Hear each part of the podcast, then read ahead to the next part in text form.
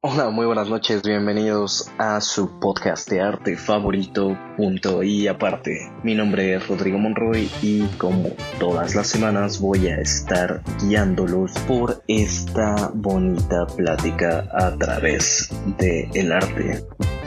En esta ocasión eh, me gustaría me gustaría empezar hablando de cine.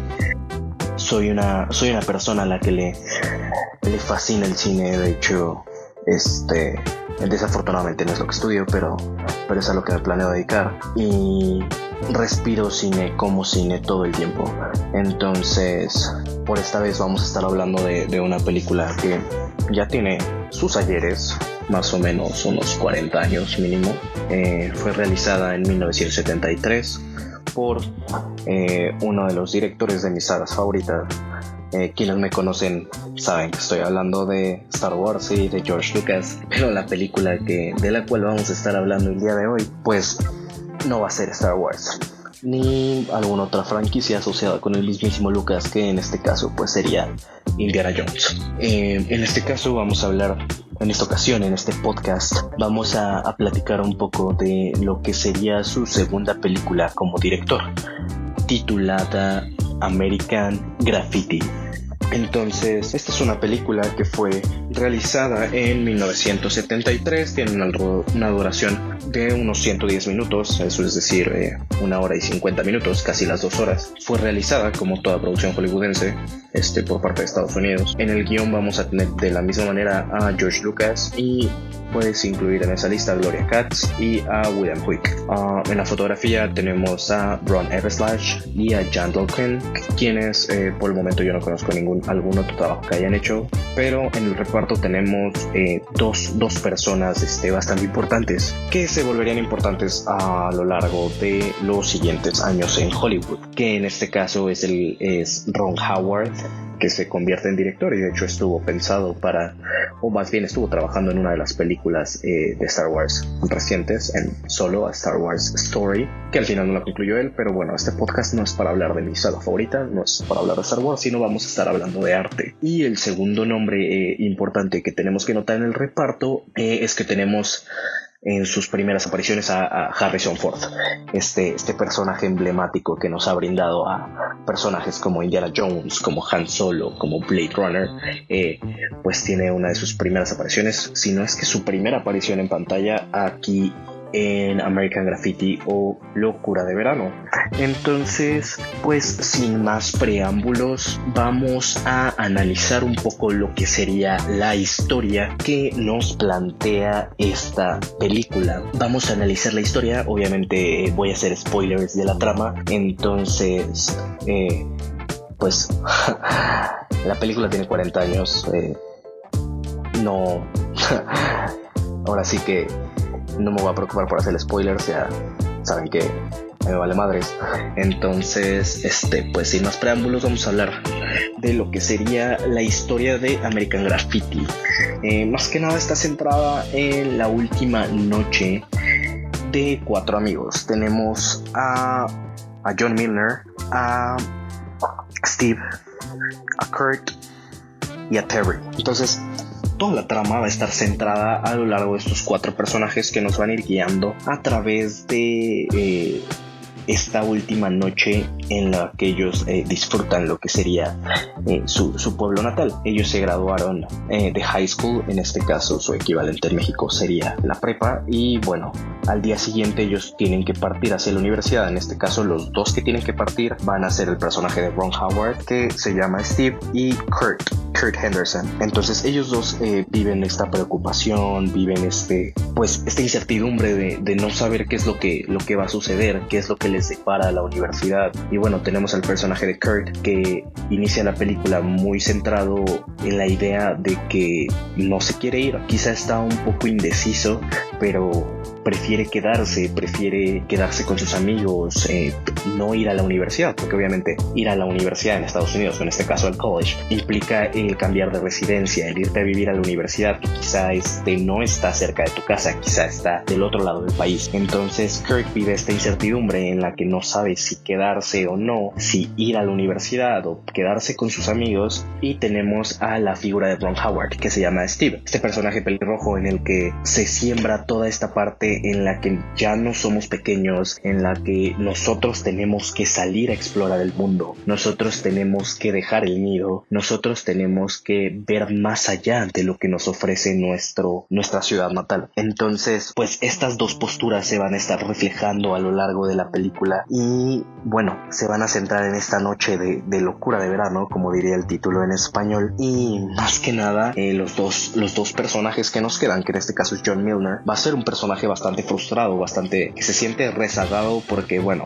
en el high school él fue popular porque él es el propietario de un Ford amarillo 32 que, con el que corría y, bueno, era el mejor corredor del valle. Entonces, lo cual lo hacía bastante popular en la prepa, por lo que nos da a entender la cinta. Y tenemos a Terry, que em, realmente no brinda eh, ninguna explicación por la cual él no va a acudir a la universidad. Solo sabemos que John Milner y Terry se van a quedar en su pueblo natal, que en este caso va a ser Modesto, California, y que Kurt y en este caso uh, Steve, que es el personaje de Ron Howard, son eh, quienes van a ir a la universidad. Entonces, eh, ellos dos se quedan.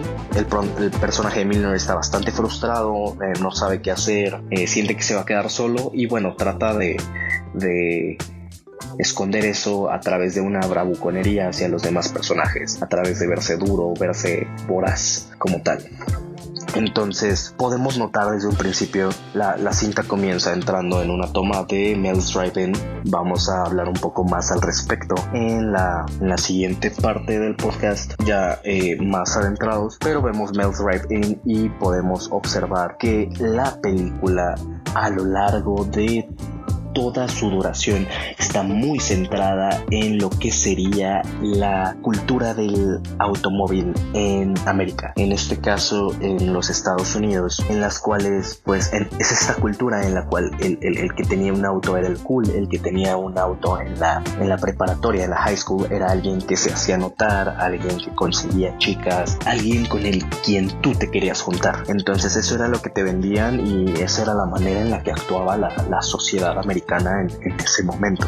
Entonces, a lo largo de la película, eh, en lo que más se enfoca eh, definitivamente es en revivir la nostalgia de los 50s y los 60s y en la cultura del automóvil que se tenía en ese entonces. Es una... Inclusive fue una película eh, nostálgica para mí cuando cuando la miré por, por primera vez. ¿Por qué? Porque me recordó todas aquellas malas decisiones o buenas decisiones que tomé a lo largo de mi adolescencia, ¿no? Ahorita no se me ocurre ninguna historia, pero eh, es curioso cómo tus decisiones en, en la adolescencia te llevan a, a lugares que, nunca creíste o que nunca, sí, que nunca creíste que podrías estar ahí. Entonces, no es que yo haya vivido algo eh, parecido a lo que se vive en la película, sino simplemente la ambientación, la situación de, varios jóvenes adolescentes buscando fiesta, buscando qué hacer en la madrugada, porque obviamente cuando tienes 17 años, todo lo que quieres hacer es vivir la vida límite. Entonces, pues básicamente apega, apega más a la nostalgia, en este caso, de esas personas en los 70s que, que muy probablemente fueron adolescentes.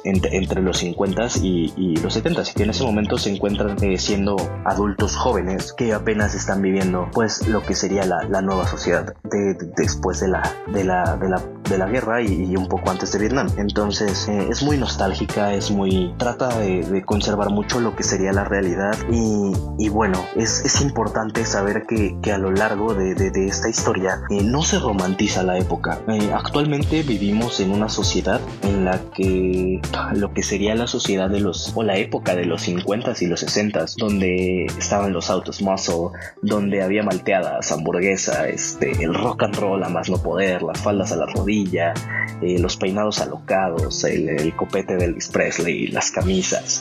Este, toda esta cultura que tiene que ver con el rock and roll, eh, hoy en día se romantiza mucho. Hoy en día ves a, las parejas o ves a las personas queriendo o diciendo, publicando en Facebook, en Twitter, en Instagram, ay, cómo me hubiera gustado eh, nacer en esa época, cómo me hubiera gustado vivir los 50, los 60. Es importante notar que inclusive en el año en el que nos encontramos, que es 1973, eh, en el año en el que se realizó la película, en este caso la película está ubicada en 1962. De hecho, eh, justo en el póster viene, viene una frase muy característica que se encuentra en el cover art de este podcast, que es Where Were You in 62, que es el año en el que va a estar situada nuestro American Graffiti. Regresando un poco al punto en el que estaba, pues es importante saber que, el mismo director George Lucas, que actúa como guionista también, no romantiza la época. ¿Por qué? Porque a pesar de que varios, varios planos, varias tomas, vemos a nuestros protagonistas adentro de un carro, conduciendo a lo largo de las calles de California, eh, también podemos ver a las mujeres que van caminando en aquellas aceras. Entonces, eh, esas mujeres que están siendo acosadas por hombres mucho mayores usualmente en automóviles. Inclusive hay una escena dentro de la película que me marcó mucho. ¿Por qué? Porque, eh, bueno, vamos a, vamos a retomar un poco, un poco más detalles. Usualmente los personajes dentro de la sociedad de los 50 están, están buscando chicas para pasar el rato, para conducir, para, para tener un buen momento, ¿no? Eh, son casuales esas conversaciones de, ventana a ventana entre los autos y este, se vuelven eh, muy marcados los estereotipos en que las mujeres están en el chisme más que nada y lo que serían los hombres están pues más metidos en los autos. Ahora sí, retomando esta escena que, que me marcó bastante y que, que, me recordó que en este caso pues no es, no es, una, no es una época que, que nosotros tengamos que romantizar. ¿Por qué? Porque eh, a lo largo de la historia se acerca este John Miller, el personaje del Ford amarillo 32, que eh, va llevando a varios personajes a sus destinos, pero pues él está frustrado, está enojado porque se va a quedar, porque no va a ir hacia la universidad. Y, bueno, trata de demostrarlo de una, una manera ruda, ¿no? Entonces, pues dice, ¿sabes qué? Yo me voy a quedar aquí, me voy a quedar modesto y voy a, este, a divertirme, voy a conseguir alguna chica y me voy a divertir esta noche, ustedes pues ahí se ven, vayan a hacer lo que tengan que hacer, que en este caso Steve y Kurt se van al baile. Y dicen, pues está bien, está bien Milner, tú ve a hacer tus planes y Milner se va. Entonces él va conduciendo, en un alto se le empareja a una, este, a otro auto que va lleno de chicas, comienza a hablar con alguna de ellas y le pregunta si no quieren pasar el rato con él. Mm, el auto lleno de mujeres, este, se ríen y le dicen, sí, hay una, hay una niña que va a querer estar contigo. Bueno, una chica que va a querer estar contigo. Y en este caso, este, dicen la hermana de Judy. Y tenemos una respuesta muy, muy machista por parte de John Milner que dice, este, no me importa quién sea, puede ser tu hermana, tu mamá, tu tía. y bueno, el punto es que del auto que vienen las mujeres sale una chava, una, niña. Se ve que es menor, se ve que es más pequeña. En este caso es la hermana de Judy. Me imagino que una de las mujeres que van en el otro auto y se sube al auto al Ford este amarillo de John Milner. Entonces John se da cuenta de que es menor y de que obviamente no quiere tener nada que ver con alguien menor. ¿Por qué? Porque obviamente esto es un delito. Entonces tiene cierta confrontación con el carácter, con el personaje de la de Judy y en algún punto se pelean. Esta chava que ah, por el momento no recuerdo su nombre, se harta y se baja del Ford amarillo. Cuando se baja del Ford amarillo, ella comienza a caminar por la calle y podemos ver como un auto lleno de hombres, yo creo que inclusive hasta más de los que deberían de caber en un auto. Yo creo que en un auto grande, cincuentón, bueno, de los cincuentas, eh, caben unos 5, 6, 5 chavos. Es lo estándar, ¿no? Uno conduciendo, uno en el copiloto y tres atrás. Pero vemos que este auto está, está crowded, está más, es, está más lleno, ¿no? Y, van saliendo por la ventana y le están chiflando y le están hablando. Y, y es importante notar cómo toda esta parte, cómo a ellos no les importa su edad, ¿sabes? O sea, no, no lo ven como, como algo que esté mal, sino simplemente ven a la mujer como un objeto. Entonces, bueno, esta, escena eh, me impactó bastante y, y era este, importante en mencionarla para mí. Continuando con, con la historia, este Terry se queda con el auto de Steve porque Steve se va a la universidad. Eh, Steve es Ron Howard, es el que está muy convencido de que se va a la universidad y de que no va a regresar. Entonces eh, Terry se queda con el auto y dice, hmm, ya que tengo auto ahora va a ser mucho más fácil conseguir chicas. Entonces obviamente él se pone a manejar, consigue una chava que se eh, sube con él al auto y tiene un, par de aventuras, ¿no? En el cual él intenta conseguir alcohol siendo menor de edad. Primero le roban su dinero porque eh, le dice a un viejo, oye, me compras alcohol. Y el viejo hace lo que quiere, se compra este alcohol para él, unos cigarros y sale por la parte de atrás de la tienda. Al fin consigue a alguien que le compra alcohol y resulta que esta persona que le va a comprar este alcohol, una botella de whisky, ha robado la tienda y nada más le avienta la botella y se queda así como de qué. y pues ya este, así como de no mames, ¿qué, qué chingados está pasando? No, como que no sabe qué reaccionar. Y corre a su auto, este, sigue con esta chica y mientras tenemos a Milner conduciendo con la, con la hermana de Judith, que es de Judy, que es este menor, y vamos a Kurt.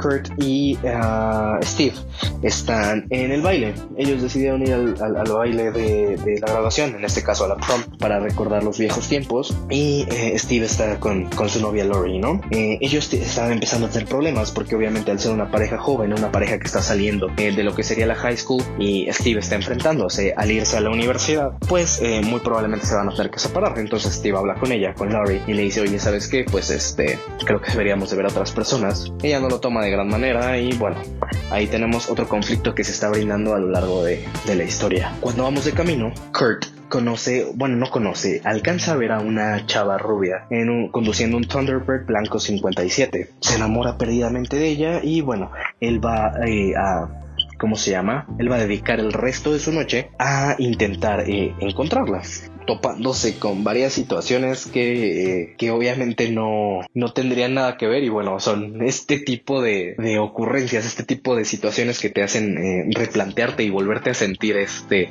como cuando tenías 17, que decías, ¿sabes qué? Voy a ir a tal lugar y terminabas en uno completamente diferente porque pues las circunstancias así lo eran. Y afortunadamente siempre dentro de un ambiente seguro, pero a final de cuentas pues nada resultaba como, como lo tenías planeado que resultara regresando a que, a que no romantiza la época, eh, la película, eh, cuando Terry intenta eh, comprar alcohol y después de perder su dinero ya varias veces porque ya le robaron, porque no le compraron, porque no le vendieron, al ser menor de edad sin identificación, pues ya, ya no tiene dinero para, para comprar la botella él solo. Entonces le pide a esta chava y le dice, oye, you got me a dollar, ¿tienes un dólar que me prestes? Y la chava le dice, girls don't pay, las mujeres no pagan. Entonces es otro de estos estereotipos que se tenían en la época y que eh, inclusive todavía cierto tipo de personas este, siguen replicando eh, ya dentro de nuestra época, que bueno,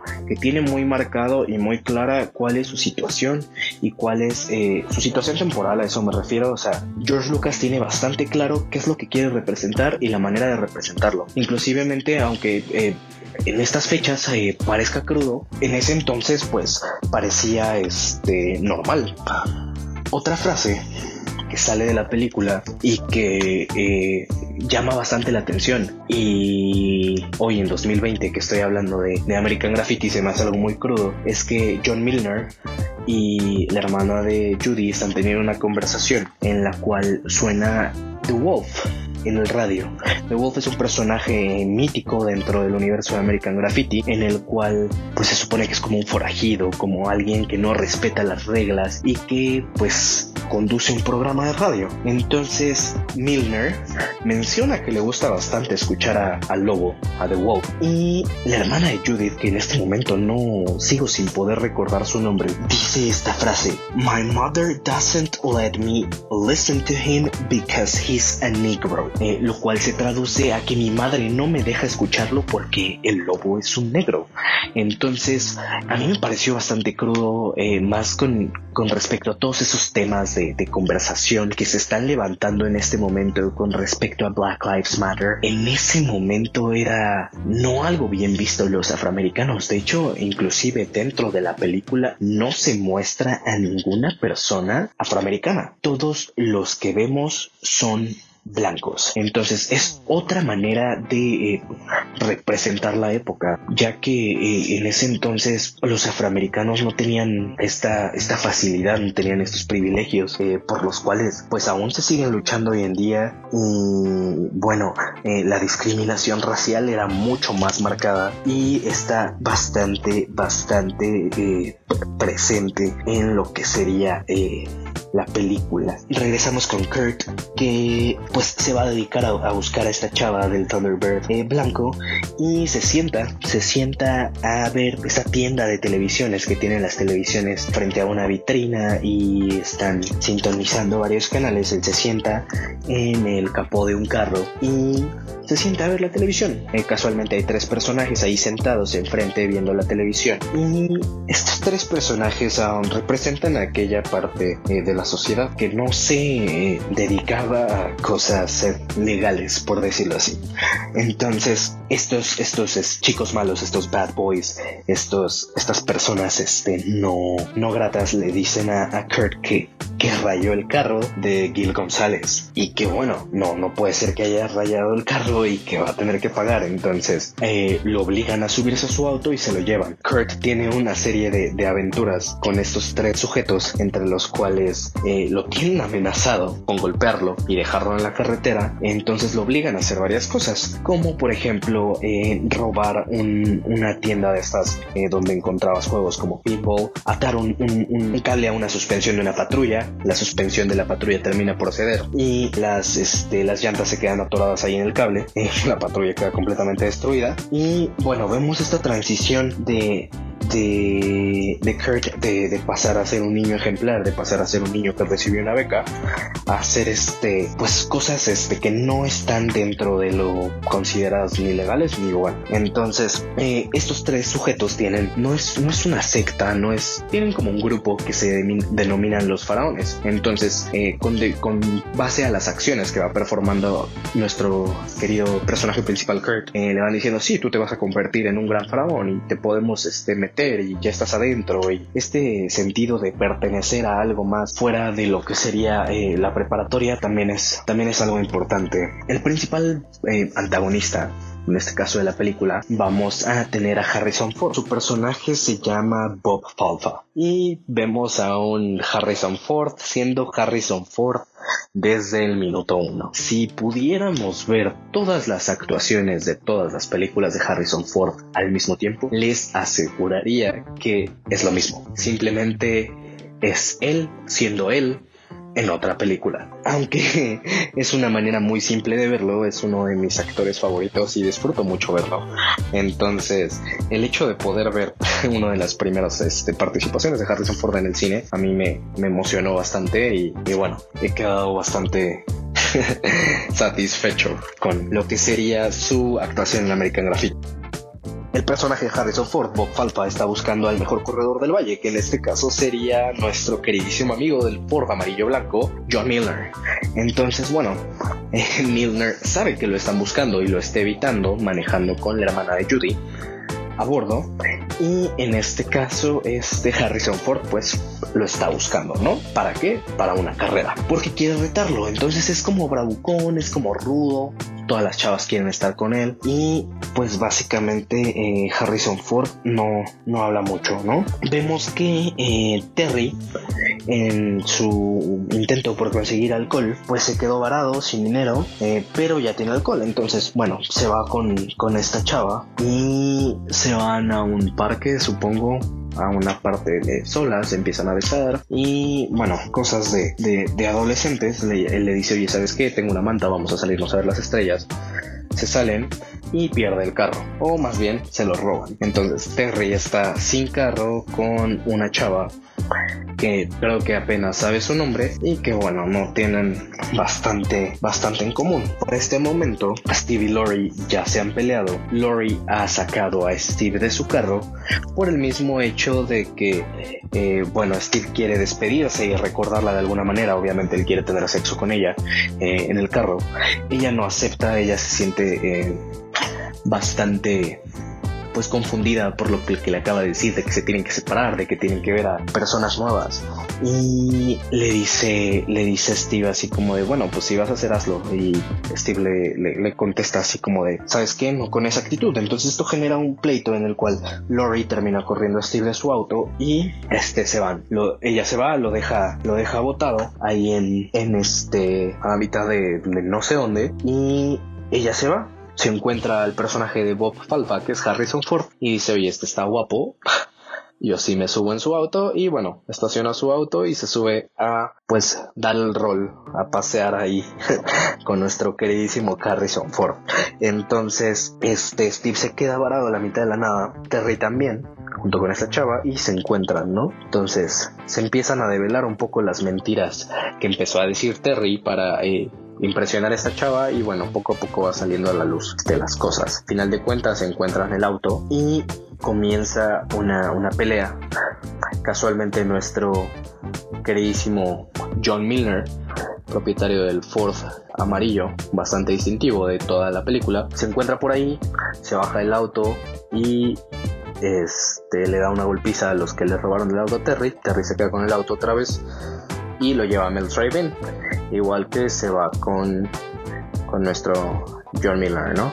Entonces llegan a Mel Drive-In donde está Steve. Steve está solo, está triste eh, porque, porque Lori lo dejó solo. Llega alguna camarera y le dice, oye, ¿sabes qué? Pues voy a algo en mi casa al rato. ¿Por qué no le caes? ¿Por qué no vienes conmigo? Y le dice, ¿sabes qué? Es que la verdad no tengo ganas, mañana me voy temprano y pues ya es tarde, ¿no? O sea, es como de, güey, son como las 4 de la mañana y dices que mañana, o sea, que ya no vas a ir al after porque mañana te vas temprano, no me chingues, cabrón. pero, bueno, se encuentran todos ahí. Llegan otras dos chavas después de la camarera que le dicen, oye, ¿sabes qué? ¿Dónde está tu ex? Eh, vimos a tu ex con, con bla, bla, bla, con este Falfa y pues ya, ¿no? Entonces Steve se le prende el foco y ¿sabes qué? Si quiero a Lori, se levanta directamente, se va corriendo, le quita su auto a Terry y este y se va a ver qué pasó. Eh, en lo que todo esto sucede, Milner, John, el del Ford amarillo, pues este ha decidido correr con eh, contra Harrison Ford. Entonces, este todo el mundo, la mayoría de los jóvenes de la ciudad, eh, van en camino a presenciar esta, esta carrera y van directamente a ver qué es lo que va a suceder, porque obviamente Milner es el mejor corredor del valle y viene un extraño, viene un forajido a retarlo, pues obviamente es algo que querrías ver, ¿no? Al menos en esta sociedad de Estados Unidos eh, de los años 60. Y Kurt sigue en busca de esta chava, al fin estos tres sujetos lo dejan en paz y él decide ir hacia la estación de radio, donde se encuentra con pues el, locutor, ¿no? Que en este caso, este, pues crea el personaje del lobo y le pregunta, le dice, oye, ¿eres, eres tú el lobo? Y le dice, no, pero pues él viene me deja unas grabaciones y, se va, viene cada semana. Le dice, bueno, es que quería ver si podías pasar al aire esto. Kurt le extiende un papelito y lo abre, obviamente el locutor, y dice, hmm, esto es una dedicatoria. Y le dice, bueno, lo voy a intentar este, pasar, eh, puede que luego te haga tu dedicatoria eh, el lunes o el martes. Y le dice, Kurt, ¿sabes qué? No puedo esperar a tanto. ¿Por qué? Porque mañana puede que me vaya a la universidad y ya no regrese. Entonces, pues sería mucho pedir si, si lo puedes pasar este más al rato. Y le dice así como de, ¿cómo que, que puede que te vayas a la universidad? Le contesta el, el locutor de radio.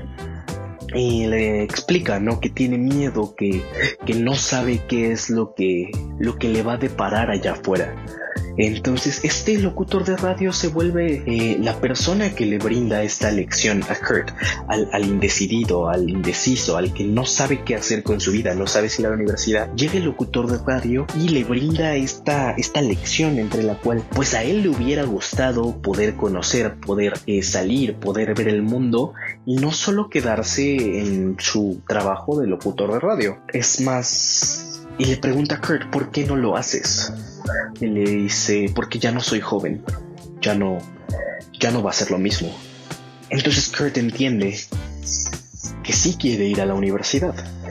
Entonces él sale de la estación de radio y, y se va, acuerda con el locutor que pues va a hacer lo más posible para que salga su dedicatoria. Y se va al teléfono público a donde pues él eh, le dijo que le llamara a la chava. Entonces, cuando él se va, obviamente la transmisión de radio sigue y él voltea a, ver al locutor y puede ver que en efecto sí es él el lobo y pues obviamente puede notar que es un personaje que se ha creado ficticiamente para alimentar este mito urbano.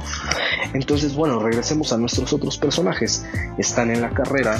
Eh, Miller se llevó a, a Terry. Joe Joe, ¿de dónde saqué Joe? De Milner se llevó a Terry y Steve va en camino. Se da cuenta de que Laurie está con Harrison Ford y dice, oye, no mames, ¿qué chingados haces con este cabrón? Y ella le dice, pues a ti no te importa, ¿no? Yo me voy a subir al auto de quien yo quiera y pues podemos ver más personas, punto. Entonces sucede la carrera. Ella va dentro del auto con Harrison Ford. La carrera empieza y podemos ver que el auto de Harrison Ford está eh, un poco más adelante. Entonces, ¿podrá nuestro querido eh, forajido derrotar a, a lo que sería eh, nuestro personaje principal? Y bueno, todo parece que así va a ser. lamentablemente Harrison Ford entra en una curva, en una, en una subida y se voltea el auto. Obviamente todos se quedan con cara de shock, todo el mundo cree que, que pues fue un accidente bastante fea, se acercan y bueno, sale Harrison Ford del auto, sale Lori, no les pasó nada afortunadamente, Milner gana la carrera, el auto de Harrison Ford se voltea, se queda ahí en el piso y dice, oye, ¿sabes qué? Este, tenemos que irnos de aquí porque esta madre va a explotar, entonces todos se echan a correr, el carro explota, eh, Harrison Ford acepta su derrota con el mejor corredor del valle y bueno, todos felices. Eh, regresamos con Kurt y está escuchando el radio en su auto. Al parecer, eh, el lobo hizo su dedicatoria y la chava del Thunderbird Blanco le llama. Y ya que le llama, eh, él contesta y le dice, oye, pero quiero saber tu nombre. Y ella le dice, bueno, pues lo tendrás que saber cuando regresemos. Bueno, cuando regreses, más bien.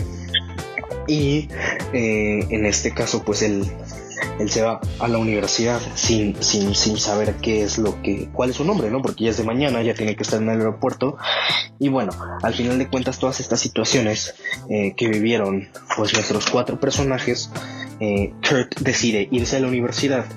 Steve decide quedarse por Lori porque realmente la ama y bueno Terry y John pues no tenían a dónde ir entonces ellos se van a quedar entonces esta esta película nos brinda una nostalgia hacia los años 50, 60, sí, nos brinda o nos recuerda ciertas tonterías que hicimos de adolescentes y que probablemente seguimos haciendo, sí. Entonces pues cumple bastante con lo que sería pues su, su propósito brindar nostalgia, recordar tu época de adolescente y bueno, encaja directamente con el presupuesto que Universal eh, tenía destinado para eh, esta película, que era que Universal se iba a dedicar a, producir cinco películas de bajo presupuesto, siendo American Graffiti una de ellas. Y bueno, es importante eh, mencionar que Francis Ford Coppola es productor de esta película y aquí nace este Lucasfilm también. Algunos datos curiosos que este vamos a vamos a ver es que eh, pues a George Lucas le encanta hacer eh, varios guiños dentro de sus películas como el para Obi-Wan en Indiana Jones y en este caso pues no sería la excepción.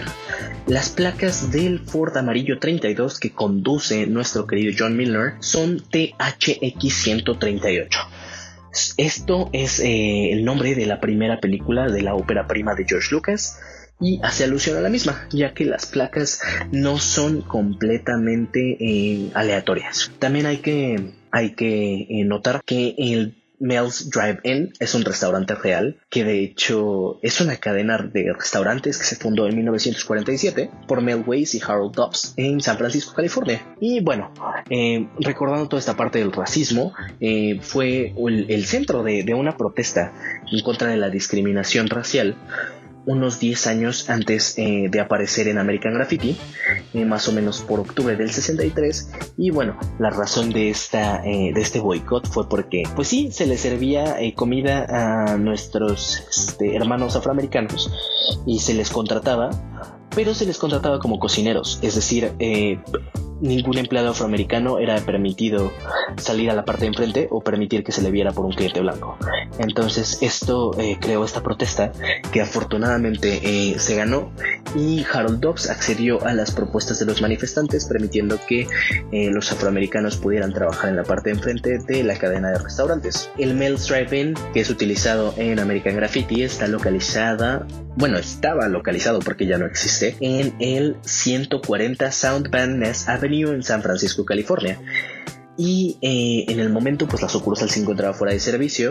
Hubo una pequeña reapertura para poder rodar este eh, la película de American Graffiti. Y posteriormente esa sucursal se demolió. Teniendo afortunadamente pues eh, la película logró posicionar a George Lucas dentro del universo este cinematográfico de Hollywood. Y bueno esto le dio un auge y un aire nuevo a lo que sería la cadena de restaurantes de Mel's Drive-In. El enlace lo van a encontrar directamente en la descripción del podcast para que puedan ver que la cadena de restaurantes existe. Inclusive Universal Studios creó una réplica del Mel's Drive-In dentro de su resort en Orlando, tomando en base el que se vio en American Graffiti prácticamente es una réplica de, ese restaurante. Más que en este caso eh, no es tanto un drive-in, es más bien un dinner. ¿Cuál es la diferencia entre un drive-in y un dinner? Pues básicamente un drive-in es este aquel lugar donde llegas en tu auto y te atienden directamente ahí y un dinner pues es más como un restaurante donde puedes encontrar es comida americana barata. Entonces, un ejemplo de un drive-in en México, eh, muchos conocen la taquería del Borrego Viudo, ahí te, atienden en tu carro, es un drive-in, obviamente tiene la opción de, que te puedas este, sentar a comer tus tacos en la parte de adentro, pero bueno, te atienden en tu carro y ese es básicamente el concepto del drive-in. Un ejemplo de un dinner, eh, tenemos el merendero en la Condesa o Bebop's Dinner en la Roma, inclusive creo que hay uno en Xola, en Xola por viaducto en Tlalpan más bien, por viaducto. Pasamos a, la siguiente sección eh, de nuestro querido podcast eh, de arte favorito, en la cual vamos a hablar eh, de pintura. Eh, creo que me extendí un poco, entonces vamos a ser un poco más este, centrales en lo que sería eh, la pintura. La pintura que vamos a tratar el día de hoy se llama El nacimiento de Venus por nuestro queridísimo eh, pintor renacentista Sandro Botticelli. Y en este caso, la película, la película, demonios, estamos hablando de pintura. Me quedé bastante clavado con American Graffiti. pero bueno, esta obra está pintada en el Renacimiento alrededor del siglo XV para ser específico alrededor de 1484. Es una eh, pintura que tiene sobre técnica un temple sobre lienzo y mide al menos eh, un 80 de alto por casi 3 metros de ancho. Eh, actualmente se encuentra en la Galería Uffizi de Florencia, Italia. Y bueno, haciendo un breve recap de lo que sería el Renacimiento en Europa eh, nos encontramos eh, todavía en lo que sería el Bajo Renacimiento, conocido como el 480, eh, de 1400 a 1500. Y bueno, poco a poco la, la economía va, va, mejorando en Europa y las familias florentinas empiezan a surgir familias florentinas que posteriormente nos brindarían un gran mecenazgo. En, otro podcast hablaremos eh, más específicamente de eso, como eh, los Medici, los Strosser, los Albizzi, los Patti.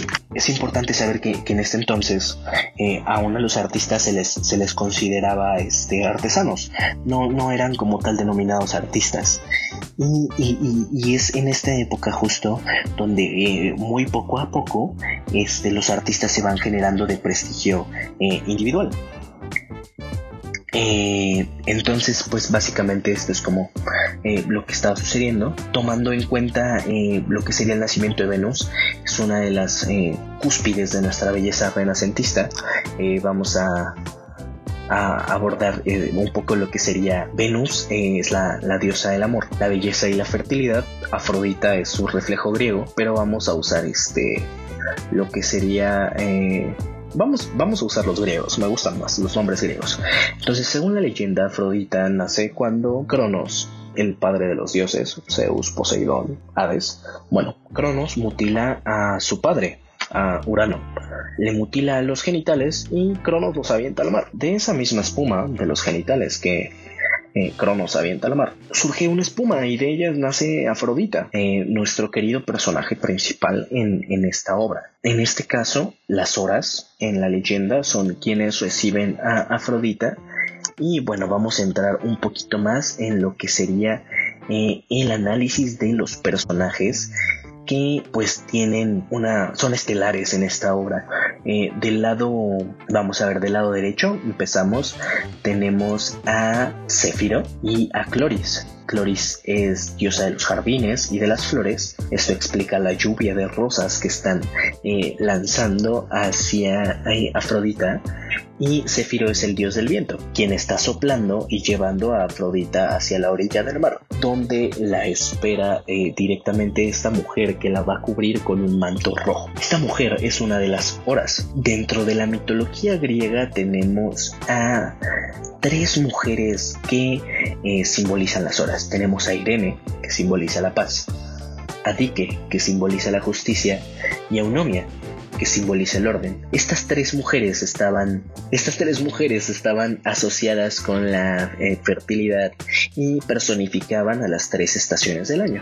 Eh, hacían lo mismo con los cambios de clima o los cambios de, que sucedían a lo largo del día. Entonces vemos que Sephiroth la está, la está lanzando hacia la orilla, eh, las horas, esta representación de las horas la están esperando para cubrirla con un manto rojo y bueno, eh, Venus está o Afrodita está parada sobre, sobre una concha de mar. Entonces el manto rojo va a representar la pasión y el amor fundamentalmente, pero también el mismo, eh, va a ser un color que representa el mismo nacimiento a partir de esta fertilidad eh, de los genitales de Urano, que a partir de ahí nace, nace una mujer, la mujer más bella que jamás se habrá visto. Y bueno, otro, otro eh, elemento importante que podemos notar aquí es el elemento de la concha de mar, la cual también nos va a estar este, simbolizando fertilidad directamente. Y, por eso nuestra, nuestra diosa del amor, nuestra diosa de la belleza, nuestra diosa de la fertilidad está saliendo una concha.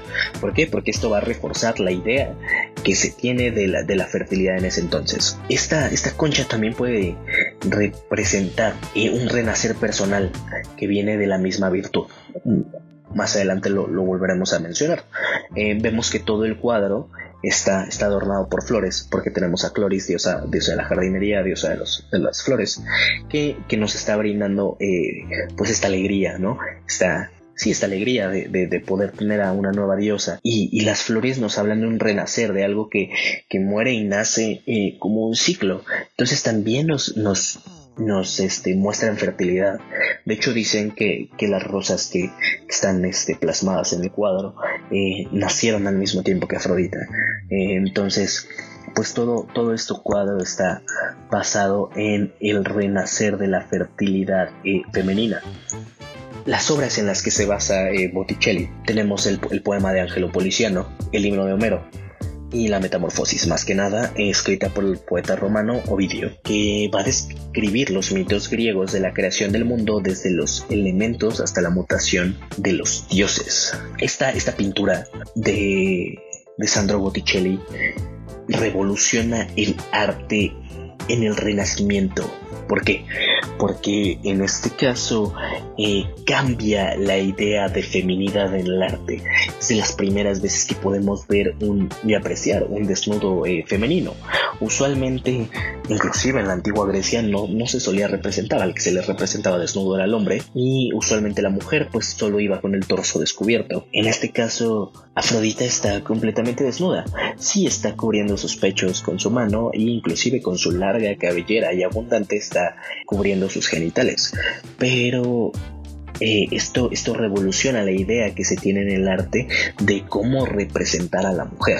Entonces es algo que cambió los estándares de belleza, que, que inclusive se veía como algo mal. ¿Por qué? Algo, algo pecaminoso, algo sucio, algo que no debería de estar ahí. Recordemos que en el Renacimiento pues quien tenía el, mayor poder pues era en la iglesia y más en, Italia, ¿no? Teniendo aquí al, Papa pues no era algo bien visto el, pintar desnudos. Inclusive un, dato curioso es este que la capilla Sixtina es, no se pintó tal cual nosotros la apreciamos en este momento. Eh, Miguel Ángel pintó a todos desnudos y bueno, cuando llegó el Papa a verla, dijo, porque chingados, la capilla Sixtina está llena de penes. Entonces, este, pues ya, los mandó a tapar. Y Rafael Sancio fue quien, quien terminó, terminó ese trabajo. Y bueno, pues es un pequeño dato curioso que, que en este caso pues venía, venía a comentarles, pero, pero bueno, afortunadamente el nacimiento de Venus es algo que, que revoluciona lo que sería la idea del arte, la idea femenina del arte en el Renacimiento. Esto ha sido un análisis bastante rápido porque es una de mis pinturas favoritas y me gustaría que, que se fijaran mucho más allá, porque yo sé, yo sé que eh, la gran mayoría de ustedes que me están escuchando, yo sé que conocen la pintura. Y yo sé que si les digo el, el nacimiento de Venus, obviamente en su mente se genera esta imagen que saben qué pintura es. Pero no solo hay que quedarnos con eso, hay que ir un poquito más allá. Hay que ver la mitología, hay que ver el simbolismo, hay que ver todo lo que conlleva y todas las consecuencias que esta genera. Entonces es bastante, bastante interesante. Y bueno, puede que hablemos más de, más de Botticelli en lo que serían los próximos capítulos. Por lo mientras, pues quiero que ustedes hagan una, una reflexión de lo que sería el, mismo cuadro y, que me digan qué es lo que piensan, qué es lo que más les gusta de la pintura, qué es lo que, lo que más les llama la atención en lo que sería el nacimiento de Venus de, Sandro Botticelli. Eh, con esto, este, les voy a dejar mi Twitter en la descripción del podcast para que eh, vayan y me digan qué es lo que piensan de esta pintura y, yo pueda leerlos directamente, qué es lo que les evoca. Y con esta, con esta pregunta, ¿qué te evoca el nacimiento de Venus? Vamos a cerrar la sección de pintura. Y bueno, para finalizar, eh, me gustaría hablar un poco de literatura. Eh, soy una persona a la que le encanta leer. Quizá pues por la escuela no, no he tenido la oportunidad de, de leer de los géneros que yo quisiera.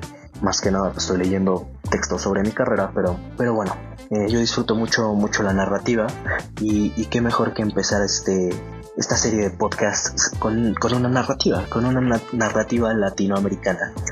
Eh, específicamente de Mario Benedetti, un, libro que, ha marcado eh, mi manera de escribir, que ha marcado eh, mi vida. Y bueno, La tregua de, Mario Benedetti es una narrativa publicada en los años 60, está ubicada en Uruguay. Y les cuento rápidamente, Martín Santomé, que es nuestro personaje principal, es un viudo. Y a través de la tregua nosotros leemos su diario, un diario que va a terminar justo el día que se jubile. Entonces, a lo largo de la trama podemos ir eh, viendo cómo se siente Martín Santomé para poder para llegar a ese momento de jubilarse. Usualmente su vida suele ser eh, monótona, no tiene mucha textura. En su familia pues no son muy unidos, no es muy unido con sus hijos y básicamente solo va de la oficina al café, a su casa y luego de nuevo de su casa a la oficina, al café. A lo largo de esta monótona rutina, él conoce a Laura, Laura Avellaneda, una nueva empleada mucho más joven y que empieza a revolucionar, que empieza a revolucionar la vida de Martín. Entonces, eh, en esta sección no haré spoilers porque me interesa mucho que que vayan a leer los libros de los que de los cuales yo estoy hablando aquí pero les voy a leer un, un, fragmento no vamos a leer una entrada del diario. Y para no hacerla eh, muy larga vamos a escoger una que, que sea bastante cortita. Y que no nos revele ningún spoiler. Entonces vámonos al principio casi al principio página 16 dice Domingo 24 de febrero. No hay caso. La entrevista con Viñale me dejó una obsesión. Recordar a Isabel. Ya no se trata de conseguir su imagen a través de las anécdotas familiares, de las fotografías, de algún rasgo de Esteban o de Blanca. Conozco todos sus datos, pero no quiero saberlos de segunda mano sino recordarlos directamente, verlos con todo el detalle frente a mí, tal y como lo veo ahora, mi cara en el espejo, y no lo consigo. Sé que tenía ojos verdes, pero no puedo sentirme frente a su mirada. Entonces, bueno, el domingo 24 de febrero, nuestro querido Martín Santomé está pensando en Isabel, su esposa, que eh, ya falleció y bueno, está tratando de, de recordarla, pero se da cuenta de que no es, no es posible no le es posible recordarla, lo cual a él lo tiene bastante bajoneado. Entonces, si quieren descubrir qué es lo que pasa con Martín Santomé y esta mujer nueva llamada Laura que llega a su vida, les recomiendo que lean La Tregua de Mario Benedetti. La que yo tengo aquí pues es este, una versión de bolsillo. Me encantan las versiones de bolsillo. Y bueno, sí me gustaría que vayan y lo lean. Probablemente esto va a tomar un par de episodios. No es muy largo el libro, tiene mm, alrededor de 190 páginas, 180. Y cuando lo terminen, me dicen qué les pareció. Eh, les voy a dar un poco de de qué es lo que pasó, que es un poco de historia. No les hace nada eh, mal una lección de historia a nadie. Y en el contexto en el que nació esta novela. Eh, básicamente entre los años 60 y 70 se eh, floreció lo que sería la, la narrativa la, ah, floreció lo que sería la narrativa latinoamericana y convirtió a grandes este jóvenes eh, latinos grandes de la escritura entonces la mayoría este se sentía bajo bajo la sombra de Ernest Hemingway que escribió El viejo el mar o, o de que casi todos los grandes eh, nombres en la literatura venían de, Europa, del viejo continente. Entonces, eh, Benedetti no es considerado como parte del, boom latinoamericano, pero yo creo que sí lo podríamos incluir dentro de esta serie de personajes. ¿Por qué? Porque el boom latinoamericano de los años 60 pues nos brinda un florecimiento de la narrativa nos brinda eh, el retrato de sociedades urbanas que están afectadas por aspectos políticos. Eh, nos trata de llevar a realidades un tanto fantasiosas, pero que no están tan lejos de la realidad misma. De hecho, se combina la misma ficción con la realidad, creando retratos bastante verosímiles. Y bueno, a veces eh, podría decirse que si fuera como un realismo mágico. Eh, es importante saber que todos estos escritos fueron influenciados por eh, que aquellas personas latinoamericanas venían de un despertar, de un periodo de gobiernos bastante autoritarios. en México tenemos a, Díaz Ordaz, inclusive de, de dictaduras, como por ejemplo en Cuba, eh, que teníamos a Fulgencio Batista, eh, a Alfredo Stroessner en Paraguay, eh, y ya más hacia los 70s y los 80s, a Aparicio Méndez en Uruguay, a, yo creo que la más conocida, la de Augusto Pinochet en Chile, que va del, 74 al 90 y yo creo que también otra de las más conocidas que es la de Rafael Videla en, Argentina. Entonces este tipo de situaciones, este tipo de, sociedades oprimidas, eh, pues nos brindan a una serie de, escritores eh, bastante fuertes, bastante eh, oprimidos por la sociedad misma que, que, se refleja dentro de las realidades urbanas y cotidianas que, representan en sus libros. Eh, entonces yo creo que podemos incluir a, Benedetti dentro, dentro de esta categoría del boom latinoamericano. Además de tener a pues un mayor eh, representante, porque yo creo que la obra más conocida del boom latinoamericano es Cien años de soledad eh, de Gabriel García Márquez. lamentablemente es una obra que no se me ha hecho la, la fortuna de leer, pero que bueno, tenemos ahí en la mira. no por hacer menos, obviamente tenemos a, Cortázar con Rayola y a Vargas Llosa con La ciudad de los perros. Y no nos olvidemos uno de mis escritores favoritos, que muy probablemente le dedicaremos un podcast entero a Carlos Fuentes y la muerte de Artemio Cruz. Entonces, eh, yo sé que conocen todos estos nombres que he mencionado, pero realmente los invito a buscarlos un poco, a leer un poco de su obra, porque definitivamente la misma cultura que nos ha brindado Latinoamérica es preciosa. Y La tregua de Mario Benedetti es un relato que ha quedado marcado en mi vida. Entonces, les recomiendo que vayan a buscar a estos autores, que vayan a buscar estos libros que estoy hablando en este momento. Eh, ya posteriormente tendremos una, oportunidad de, entrar más a fondo en ellos. Pero eh, me gustaría cerrar el, podcast eh, invitándolos a, inundarse de cultura, a inundarse de arte. Eh, en un mundo en el que de todo lo que nosotros vemos está bombardeado de imágenes, pues ¿Qué no mejor que bombardearse de imágenes que nos enriquezcan? ¿Qué no mejor que bañarnos de cine, que bañarnos de pintura? No literalmente, sino de el arte, que es la pintura. ah, es un chiste bastante malo. Eh, pero sí, bañarnos de cine, bañarnos de pintura, bañarnos de literatura, de fotografía, de danza, de todo aquello que es producto de la creatividad del ser humano.